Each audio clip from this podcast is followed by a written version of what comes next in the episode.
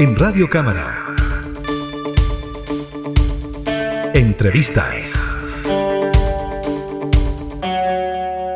Continúa el análisis de la acusación constitucional presentada en contra del ministro de Educación Marco Antonio Ávila. La comisión que analiza el libelo se ha reunido durante todos estos días, incluso durante esta jornada, para revisar la pertinencia de esta acusación presentada en contra del ministro de Educación. Uno de los integrantes de la comisión es el diputado Miguel Ángel Becker, con quien tomamos contacto de inmediato. ¿Cómo está, diputado? Muchas gracias por el enlace. Muy buenos días, muchas gracias también a ustedes por el contacto y bueno, disponible para conversar.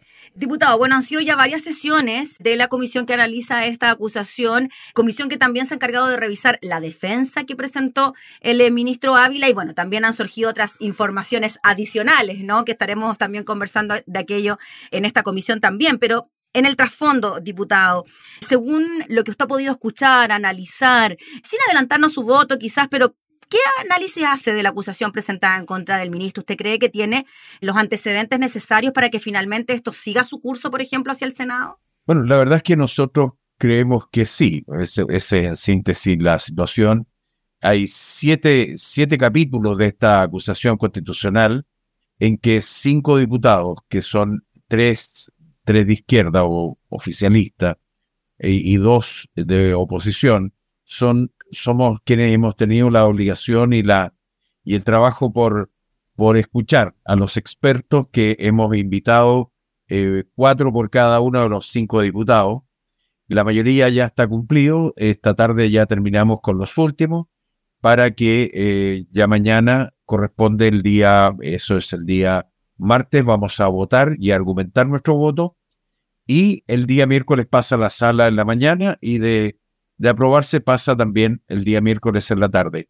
Hemos tenido exposiciones como es lógico, es decir, quienes ha invitado el oficialismo han estado en contra o han dado argumentos para, para, para decir que la acusación no es eh, o no, no, no corresponde de acuerdo a lo que se estructura como una acusación constitucional.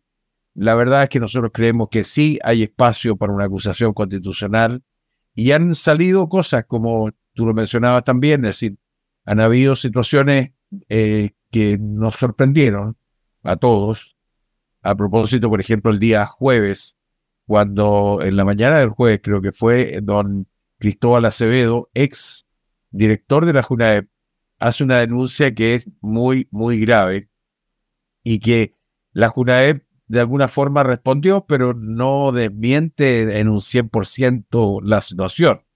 Y nos preocupa, nos preocupa porque, porque hay una situación de uso o, eh, llevar recursos públicos a, a, una, a un aspecto que no, no correspondería o, o que se han pagado recursos públicos en forma excesiva. Eso es lo que nosotros creemos que, que ha estado ocurriendo y en ese sentido eh, creo que hay el espacio.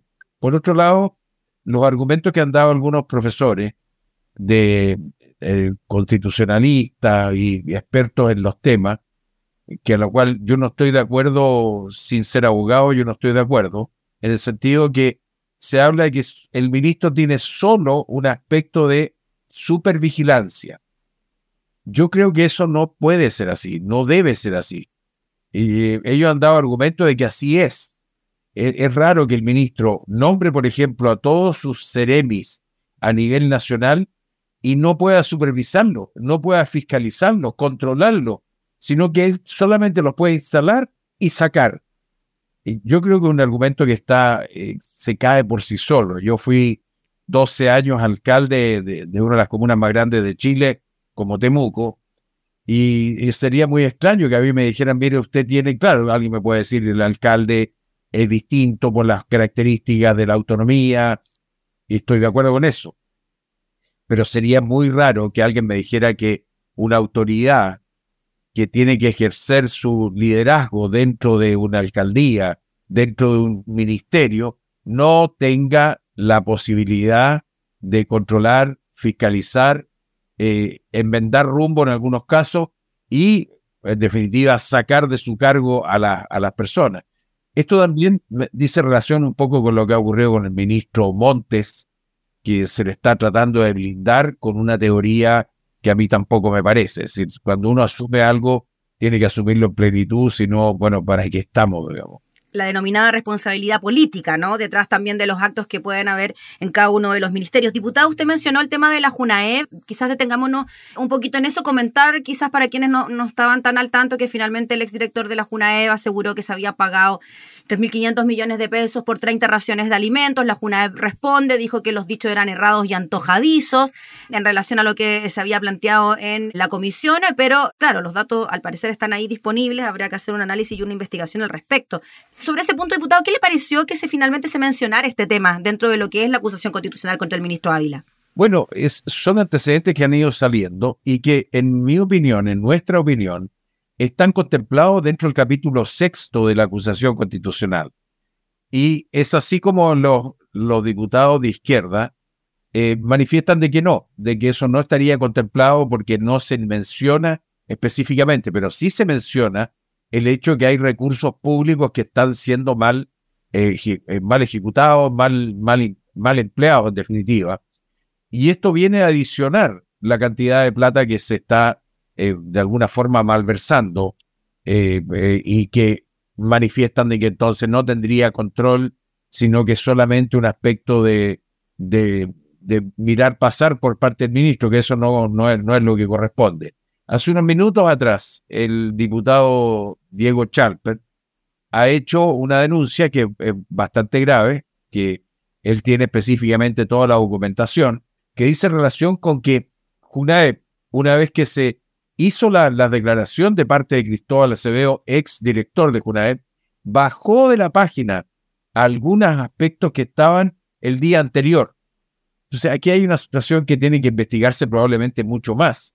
Y van a seguir mencionando seguramente de que el ministro solamente supervisa o, o supervigila, observa o mira, pero no hace, no va a estar dentro de su trabajo esto. Diputado Becker, aquí precisamente en el capítulo 6 al que usted hace mención, dice que tiene que ver con el incumplimiento del rol de supervigilancia de la Junta Nacional de Auxilio Escolar y Becas con ocasión de los programas de alimentación escolar y de la alimentación parvularia, que claro, tendría que ver entonces con estos gastos excesivos que se podrían haber realizado. Y ahí tenemos un capítulo en el que usted ya diría, tenemos un check, ¿no? Para la acusación constitucional. ¿Cuál otro usted cree que puede tener quizás los argumentos más contundentes a la hora de poder convencer al resto de las y los parlamentarios de aprobar esta acusación constitucional. Mencionar algunos, por ejemplo, infracción al derecho preferente de los padres de educar a sus hijos. Sí, vamos. También la implementación de orientaciones para el resguardo del bienestar estudiante en orientaciones sexoafectivas, infracción a la Ley General de Educación al excluir a los estudiantes con discapacidad. Bueno, y así otros capítulos más ¿no? de, esta acusación. A ver, el derecho preferente de los padres, quiero mencionar dos más, mm. digamos, que es el derecho preferente de los padres y el tema de la implementación de la SLEP. Pero en el derecho preferente de los padres a educar a los hijos, en mi opinión, se está transgrediendo a propósito de una suerte de querer imponer, de meter a toda, a toda costa un el tema de la educación no sexista. Yo tengo niñas chicas de 14 y de 11 años y que yo no quiero y me pongo al modo personal, pero esto, esto multiplicado por el 90 y probablemente el 95% de los padres y apoderados que, que están viéndonos o que nos están escuchando o que han sabido de este tema. Nos quieren imponer una educación no sexista, nos quieren eh, poner esto de que, de que el sexo, de que el sexo se nace sin sexo y que después entonces eh, uno elige el sexo a partir de los cuatro o cinco años. Es una situación que es bastante eh, aberrante, por decirlo menos. Yo no quiero ponerme homofóbico por ningún motivo. Yo acepto cuando una persona eh, en, su, en su sano juicio toma la decisión a partir de los 18 años y que va a ser su orientación sexual una u otra. Eso ya es problema de cada uno. Lo que sí a mí me parece que a los cuatro o cinco años decirle a dos niñitas que que puede encontrar matrimonio, como vimos unos videos atroces de que hay un jardín infantil donde la están haciendo casarse mujer, mujer con mujer. E, es muy raro eso, digamos. Y eso a mí me, me preocupa porque yo creo que no es la forma. Yo creo que sí debemos enseñar educación sexual, pero enseñar educación sexual de acuerdo a lo que corresponde y después a los 18 o 20 años cada uno tomará su orientación sexual y que será respetable y todo. Y lo otro tema que a mí me parece que es, eh, bueno, se mencionan dos es servicios locales de educación pública, los famosos SLEP, uno en el Maule y otro en la zona norte, en Coquimbo, creo que es, que, que se están implementando, se están implementando en mala forma. Y ahí el ministro no me puede decir que tiene solo una supervigilancia, cosas de esas que, que realmente parecen irrisorias cuando las mencionaron, porque yo creo que sí le corresponde. Yo tengo la experiencia de que hay un servicio local que se está estableciendo en Araucanía Costa, o Costa Araucanía, no sé cuál exactamente el nombre, pero en la zona de Carahue, básicamente, en que ha sido un desastre desde el día en que se partió implementando. Entonces, ¿dónde está el ministerio? ¿Dónde están los organismos que tienen que ir a fiscalizar, a controlar? ¿Qué está pasando ahí? ¿Por qué no sé? El director de, ese, de, esa, de esa organización, de ese, de ese servicio local, no toma las medidas. ¿Por qué no se denuncian todas estas situaciones. Eso es lo que nosotros, bueno, nosotros lo denunciamos ya hace casi un año, este tema específicamente de Costa Araucanía. Entonces, ahí también yo creo que el ministro sí tiene responsabilidad. Y una cosa son los servicios locales de educación, eh, diputado, que quienes hemos seguido, por ejemplo, las sesiones de la Comisión de Educación, hemos visto cómo han habido denuncias y análisis de lo que ocurre con la instalación de estos servicios que no ha sido del todo exitosa. Y también, diputado, antes de entrar en el tema político, a ver si van a estar los votos o no, le quería preguntar por el tema del ausentismo escolar y también por la baja en algunos resultados como la prueba SIMSE. ¿Usted cree que esos antecedentes también son contundentes a la hora de poder votar favorablemente o en contra de la acusación? Bueno, yo creo que esos dos temas que tú acabas de tocar sí son parte eh, adicional a la, acusación. Puede ser que específicamente no estén tocados exclusivamente, pero el SIMS es un desastre. Los niños están llegando a cuarto, quinto básico sin saber leer. En segundo medio los niños no tienen idea de matemática. Entonces, ¿dónde está el ministro empeñado en eso? Eso es lo que yo digo. Está bien. Eh, es probable que por su propia orientación quiera meter el tema de la sexualidad como número uno pero veamos lo que, lo que le interesa a los niños de segundo básico, de tercero básico, cuarto básico, que aprendan a leer por lo menos.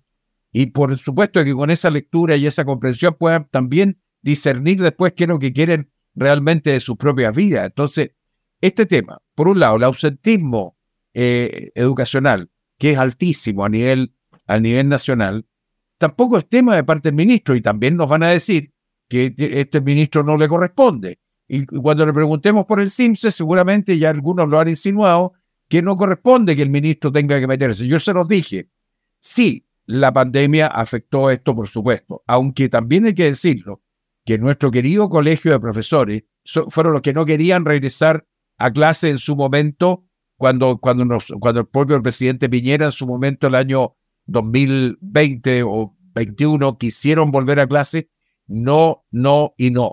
Bueno, yo tengo una teoría con respecto a, lamentablemente, especialmente la dirigencia de los profesores, los cuales nunca han estado en una sala, sino que se han dedicado toda su vida al tema, al tema gremial o sindical.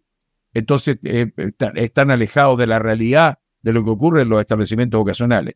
Entonces, si el ministro está preocupado de un solo tema, que es su tema, parece, que el tema de la educación no sexista, claro, deja de lado el CIMSE, deja de lado la asistencia, deja de lado todo lo que es lo que a nosotros, los padres, hoy día nos preocupa. Entonces, eso es lo que hoy día estamos reclamando. Y esta acusación constitucional aborda la gran mayoría de los temas que, que estamos conversando y que yo creo que sí hay espacio para que esta acusación siga adelante. Y también tiene que ver con un llamado a atención. Si el, el, gobierno en general lo ha hecho bastante mal, así que no se vengan a extrañar ahora de que por qué la oposición está presentando este tipo de requerimiento. Diputado Cortito, que se nos acaba el tiempo, ¿usted cree que están los votos finalmente para que esto se pueda aprobar en sala? Se necesita mayoría simple, 78 votos, y ya la cosa podría pasar al... Estoy hablando ya si pasa la cuestión previa, ¿no? Ya al trasfondo. Bueno, yo espero que sí estén los votos. Van a estar en Republicano, van a estar en la UDI, en RN, en Evópolis. Yo espero que el Partido de la Gente se nos una. Y yo espero que mucha gente, mucha gente de, del centro, del centro izquierda, eh, que no están tan ideologizados como lo está la gente del Partido Comunista, Frente Amplio, Revolución Democrática y otros que, no recuerdo en estos momentos que hay casi 21 partidos representados en la, en la sala, que también me parece que no está correcto, pero en síntesis, yo espero que estén los votos, porque la acusación sí tiene que ver con nuestros niños, y yo espero que estén los votos porque yo creo que esto tiene que cambiar hacia adelante para que la educación mejore. Ellos mismos hablaban de educación pública de calidad, basta de abuso. Ayer me llegó un video donde andan el, señor diputado Boric, el, diputado Winter y otro gritando en la calle por, por basta de abuso. Yo creo que ellos están abusando y lo que no han entendido, que ellos llevan ya más de un año y medio en el gobierno y ellos no se quieren hacer responsables del tema. Claro,